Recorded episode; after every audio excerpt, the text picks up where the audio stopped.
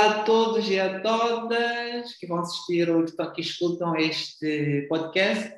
Ah, sejam bem-vindos ao segundo episódio do Impactando com Plástico, que é uma série de conversas de, organizada entre a JUPLP, Juventude Unida dos Países de Língua Portuguesa, e Sociedade do Plástico, que é um projeto desenvolvido cá em Moçambique, que tem por objetivo consciencializar o cidadão sobre os efeitos do saco plástico para o meio ambiente e para a saúde pública. Nesta segunda edição, temos a honra de conversar com a Luteia Magaia, do Mentes Sustentáveis. A Luteia, muito obrigada por ter aceito este convite e seja bem-vindo a esta ronda de conversa. Obrigada, eu que agradeço. Gostava de saber como é que está, como é que está a tua tarde, como é que estás, uh, o que esperas dessa nossa conversa.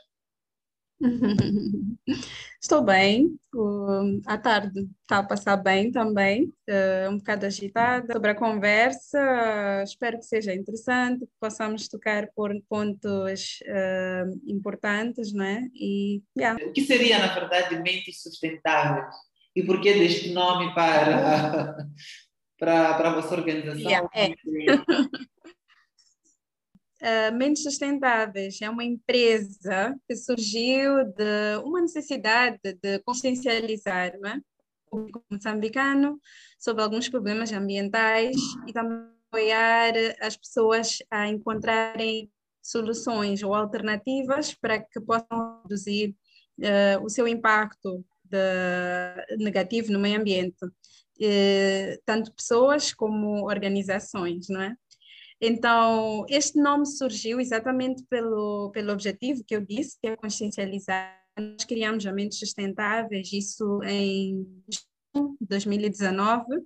Nós tínhamos mesmo o objetivo de trabalhar com educação ambiental, ou seja, levar informação sobre problemas ambientais para pessoas, para organizações e ajudar essas pessoas a encontrarem soluções, uh, transformando né, uh, todos os que participam nesse processo em mentes sustentáveis, né, que todos nós pudéssemos ter, através do nosso trabalho, uma transformação para uma mente mais sustentável. Então foi assim que surgiu tanto a ideia como o nome. Ah, muito bom. E vejo aqui que a vossa empresa já tem assim, grandes sinais eh, em termos de visibilidade, em termos de pessoas que têm aderido à causa e que têm suportado e até já vem, vejo, vem até, até prêmios já, já tens ganho neste mundo, digamos, é. verde. Ah, parabéns ah, por isso. Ah, e como essa, eu vejo que é uma, é, uma é uma empresa, desculpa o vício de pensar organizações. Sem problema. É uma empresa que, que é formada por si e pela sua irmã. Como é que foi conciliar e saber quem vai fazer o quê e, acima de tudo, trabalhar em família? Como é que foi tudo, tudo isso? Nós as duas sempre tivemos, de alguma forma, um interesse por questões ambientais, ainda que não soubéssemos exatamente que era disso que estávamos a tratar. Um, eu me lembro de muito novas, nós fazemos atividades de reciclagem, já, já fazíamos arte com jornal, já até fizemos o nosso primeiro equipamento de reciclagem de papel, quando éramos muito novas mesmo, e sem ter consciência de que, do que, que aquilo realmente era, não é? do que, que era o impacto. Era, era mesmo para ter uma atividade uh, adicional para fazer em casa, para passar tempo.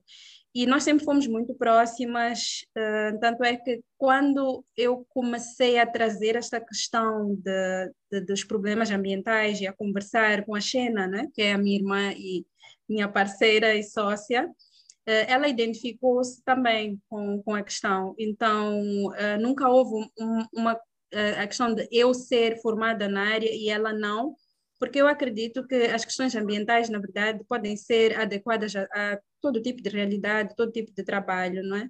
Então, quando ela começa a entrar neste ambiente e a perceber o que, que eram as questões, ela identifica-se e vê que, que também tem como contribuir.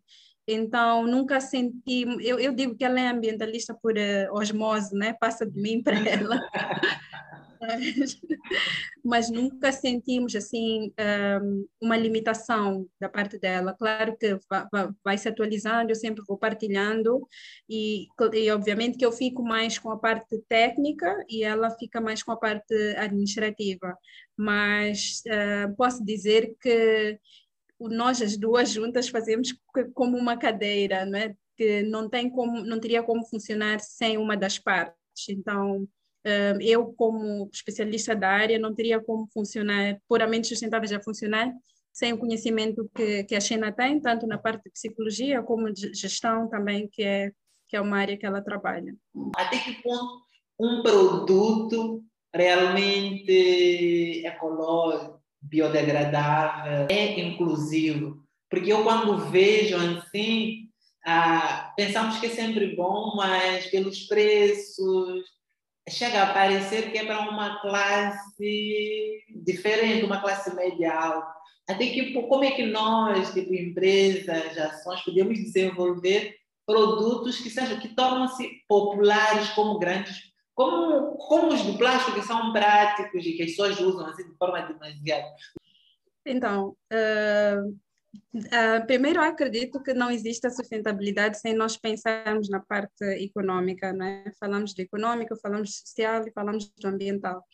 Uma das coisas que nós tentamos fazer é equilibrar, uh, nós tentamos garantir que os nossos produtos são feitos cá, em Moçambique, de forma que, de alguma forma, alguém possa ganhar um benefício econômico com o, o trabalho que nós estamos a desenvolver temos consciência de que, por serem produtos novos, por serem uh, produtos diferentes, e que muitas vezes a matéria-prima não está tão disponível como a do plástico, por exemplo, né? sabemos que isso encarece os produtos, sim.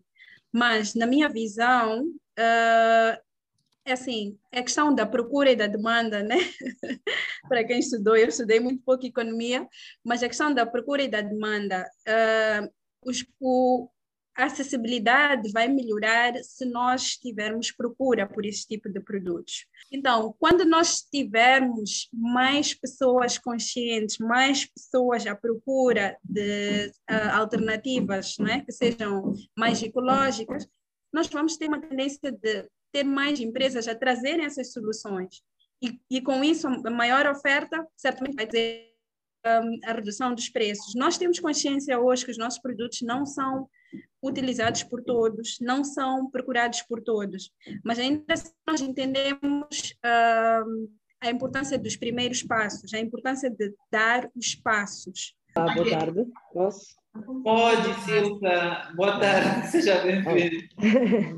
Obrigada. Uh, concordo com, com isso tudo que falaste, estás super correta. Uma das coisas que eu sempre costumo uh, mostrar às pessoas é a mudança da mentalidade que eu acho que deveria partir daí. As pessoas têm que começar a mudar a mentalidade para aquilo que é benéfico, para aquilo que é, é, é positivamente ecológico, é, que é para fazer esta troca, porque se tudo parte daí, se nós não percebemos qual é a verdadeira importância, nós nunca vamos conseguir fazer esta mudança.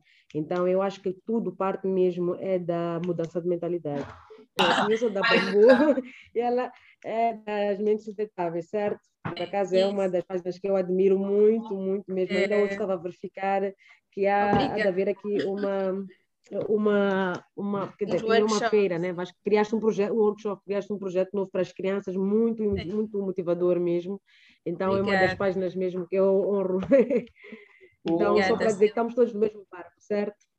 Pois é, eu também uh, vejo assim, por acaso tinha uma outra página no Instagram uh, que fechou, infelizmente, que vendia produtos ecológicos e eu conheci a moça recentemente, mas nós já conversávamos pelo Instagram, porque eu costumo conversar com, com as pessoas no Instagram, por mais que não conheça pessoalmente.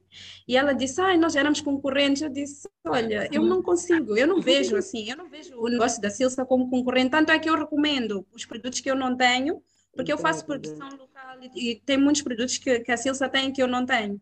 E quando alguém vem para mim e pergunta, ah, tens colheres de, de madeira? Eu, eu, digo, olha, eu não, mas a Eco Amigável tem, porque nós somos pioneiros, não é? E estamos todos Exatamente, a construir esse, esse, ambiente. Então, é importante que nós nos apoiemos. Eu também um, sigo a página, sigo o trabalho da, da Eco Amigável e, e, como já disse, eu recomendo sempre que alguém quer algum produto que eu não tenho, eu estou lá a, refer, a, dar referência. Exato, da... assim, eu, acho que, ah, eu acho que não se trata necessariamente de uma concorrência, porque estamos todos, como eu estava a dizer, estamos todos no mesmo barco e a ideia mesmo, acho que de todos nós, é mostrarmos às pessoas uh, esta, esta vertente, né? Então, tanto que nós, a Bambu, até com a Amigável, sempre costumamos fazer repostos da mentes sustentáveis, uh, porque tem muitos artigos ali e muitos informativos bons. Então, não é necessariamente aqui, ninguém está a concorrer com ninguém e yeah, é por aí. Mas esse ponto levanta um, uma questão, quando falam de concorrência, eu também fico, fico a questionar essa questão de concorrência entre empresas, porque o grande core business é a questão é o meio ambiente, é ações que vão melhorar exato, o exato. E não aí depois ah, a questão, o que é que vem primeiro, se é o dinheiro, ah, porque de alguma forma... Exatamente, aí é que está. É verdade, sim. Não só, não só, Lutea também tocou aqui num ponto uh, muito importante. Uh, existem algumas coisas que nós temos em comum, mas existem muitas outras coisas que vocês têm que a gente não tem, que são Exato. focos diferentes, mas que fazem parte tudo dos mesmos produtos né? e do mesmo conceito. Exato. É, eu ia responder a mesma coisa ao Anésio, né? Claro que eu, como mentes sustentáveis, tenho que garantir a sustentabilidade econômica da minha empresa, né? E então, eu não me sinto a perder quando eu recomendo um produto que eu não tenho, a Silsa, porque eu realmente não tenho, e é, é algo que eu não tenho intenção de ter em breve, por exemplo. E eu, uh, ao mesmo tempo, eu sei que eu, a Mentes Sustentáveis tem outro tipo de atividades, que é, por exemplo, a educação ambiental, uh, que são os workshops que trabalhamos com empresas, com escolas, e que eu acredito que é dessa forma que eu posso também uh, garantir a sustentabilidade econômica da minha empresa, não depender somente de um. Uh, e acho que é por isso também que nós não somos uma empresa que só fornece produtos, nós temos diversidade, que é para podermos nos, nos sustentar. Né? Neste momento, nós trabalhamos com fibra de coco, trabalhamos com a esponja vegetal, que é a lufa, uh, as palhinhas de bambu não são produzidas por nós, mas nós um, todo o processo para, para entrega final ao cliente.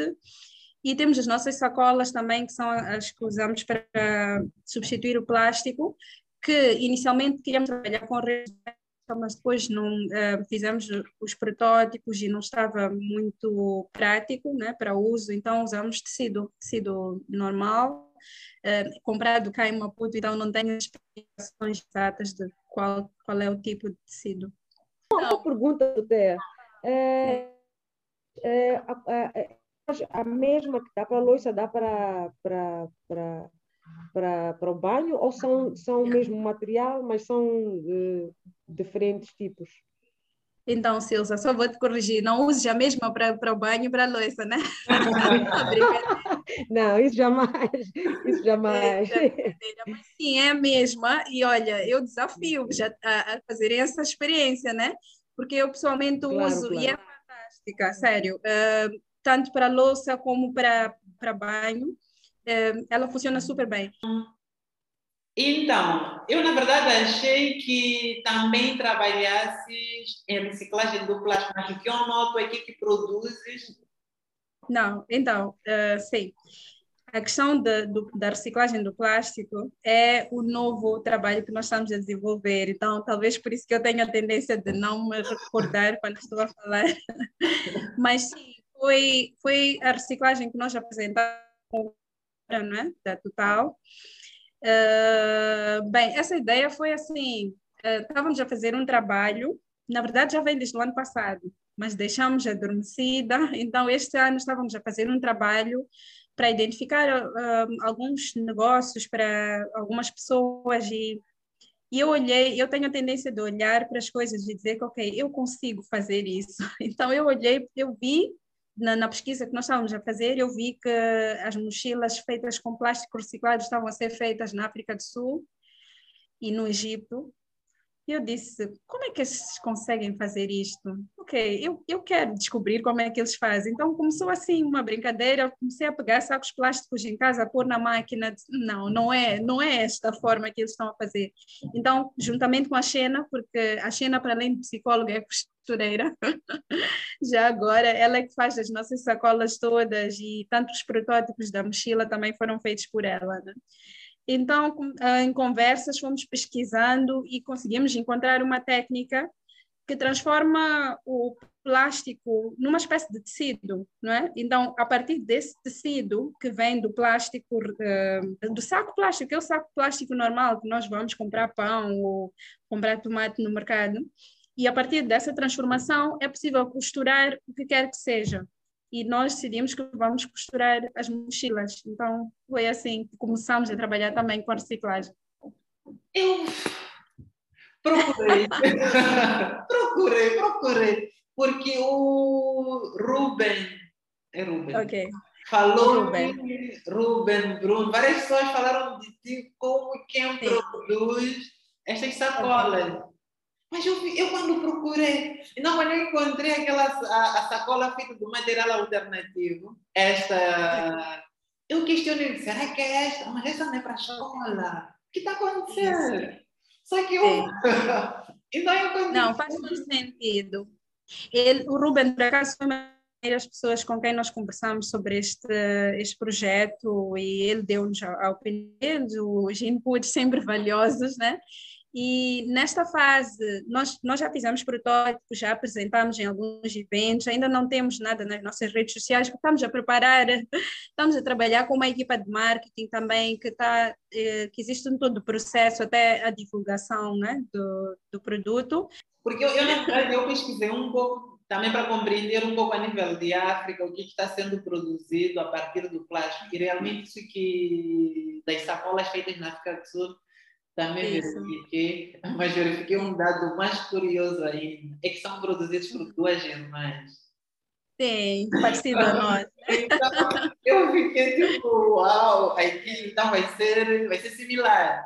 Mas bom, né? É, vai, ser, vai ser com a nossa cara, né? Moçambicanidade. Vai ser com a nossa cara, vosso toque e pensando no que é. Porque eles pensaram mais é, numa zona rural, pelo que eu vi, porque eles incluíram sim. a questão do painel, a questão dos refletores. Então, agora eu estou, estou ansioso para ver o que de moçambicano, o que da nossa realidade vocês vão tentar trazer para projetar okay. a questão da Segura ansiedade, já já, já já.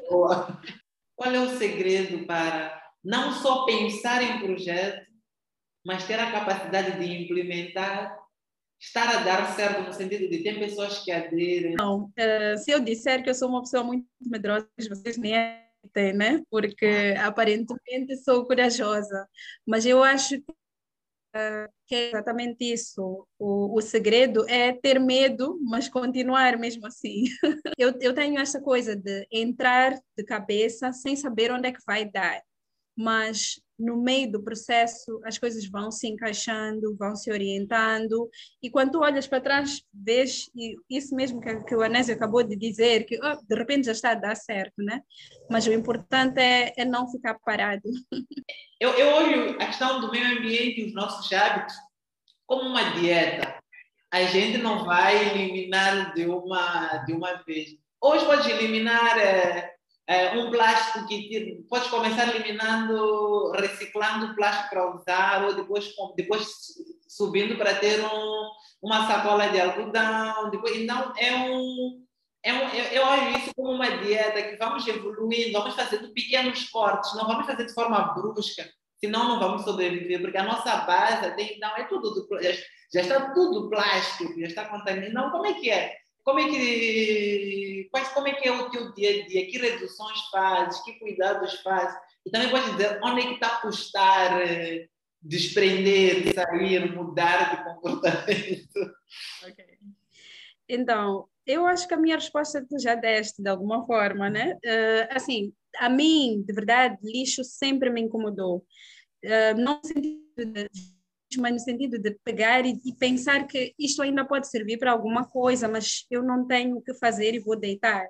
Então, sempre foi uma coisa que me incomodou estar a gerar lixo, eu estar a contribuir para aumentar uh, o descarte de uma coisa que tem valor, não é? Uh, realmente, quando, quando comecei a o plástico, foi, foi assim, pouco a pouco, uma coisa de cada vez. Eu acho que, uh, por exemplo, parar o saco plástico foi uma das primeiras, cortar a palhinha foi também, né? E aos poucos fui acrescentando, né? Em casa tenho um pouco mais de consciência quando vou comprar um produto, olho para o tipo de embalagem. Uh, às vezes é difícil, porque, por exemplo, eu quero comprar óleo de coco, a que está na embalagem de plástico é mais barata que a que está na embalagem de vidro, mas, mas ainda assim a minha consciência pesa tanto que eu digo, ok, eu vou nesta, né? E uma coisa que eu partilhei também nas nossas redes sociais e costumamos partilhar nos nossos workshops, eu parei de pintar as unhas e olha que eu era super viciada em pintar unhas amigas até hoje não acreditam, mas tem a ver também com a origem. O verniz é um polímero, é um plástico que nós estamos também a gerar e que não temos consciência. Eu, uh, eu uh, tenho receio às vezes de dizer isso, mas eu uso meu cabelo, maior parte das vezes, natural, evito usar o cabelo artificial pelo mesmo motivo. O cabelo artificial é feito também de plástico. Onde é que vai parar aquele plástico todo? Então, uh, a minha questão para quem quer tomar decisões em relação ao plástico é avaliar de acordo com aquilo que a pessoa consegue fazer. Eu já tive pessoas que disseram que, olha, eu não vou parar de pintar as unhas. Não para, não para que ninguém te está a obrigar. Mas ainda assim tem alguma, alguma outra coisa que tu podes fazer, não é? Um, cada um olha para si e diz que, olha, eu, eu vou parar isto, eu vou parar aquilo. E o importante é começar o desafio, né? E como perguntaste qual é a parte mais difícil. A parte mais difícil para mim é que eu tenho filhos. e que muitas vezes não percebem quando eu digo que não, nós não vamos comprar isto porque isto depois vai dar lixo. E algumas vezes eu tenho que ceder. Algumas vezes eu tenho que ceder, comprar os cereais que vêm numa caixa de papel, mas que lá dentro tem plástico. Então, essa é uma das partes que é, que é o meu desafio. Mas é uma é uma mulher guineana que foi responsável pelo plantio de no Quênia, né? Uh, e ela criou um cinturão verde que é o Green, Green Belt e ela diz assim que todos nós podemos fazer alguma coisa por pequena menor que seja o que ela escolheu é plantar árvores então tu podes escolher outra coisa e cada um de nós pode contribuir para um mundo melhor com uma pequena decisão é isso. Oh, é super, super, super bom te ouvir. Mas me fizeste recordar duas é. coisas bem pontuais, que é quando falas desta questão de, de escolha dos frascos para colocar. Uh, isso recorda-me de uma moça que vendia óleos e vendia numa, numa dessas escolas internacionais. E aí o que aconteceu é, sempre que ela vinha no recipiente de plástico, ninguém comprava. Até que teve um toque de uma das colegas dizer: não estão a comprar porque de vidro, esses estão bem formados. Então é melhor aqui trocar. Trocou e compraram. Compraram e foi. É, eu, eu adoro essas pequenas oportunidades, né? Que, que tem. E as pessoas depois começam a, a chamar-te assim. Eu, por exemplo, vou vou ao supermercado ou à mercearia perto de casa e eles sempre oferecem um plástico, mas depois sempre aparece um outro que diz que não, ela não, ela não. que bom, é muito bom. Na verdade, estamos no fim. Uh, muito obrigado por teres aceito uh, este convite. Eu que agradeço. Vou continuar a acompanhar as tuas atividades. Eu também e... acompanho tua lado. Depois vou, vou descrever algo, porque estamos a desenvolver algo assim um pouco do que tem desenvolvido bem melhor, mas estou fazendo assim com. Não. Não, Muito obrigada. Não sei se quer dizer algo só para o tchau, tchau. Tá certo.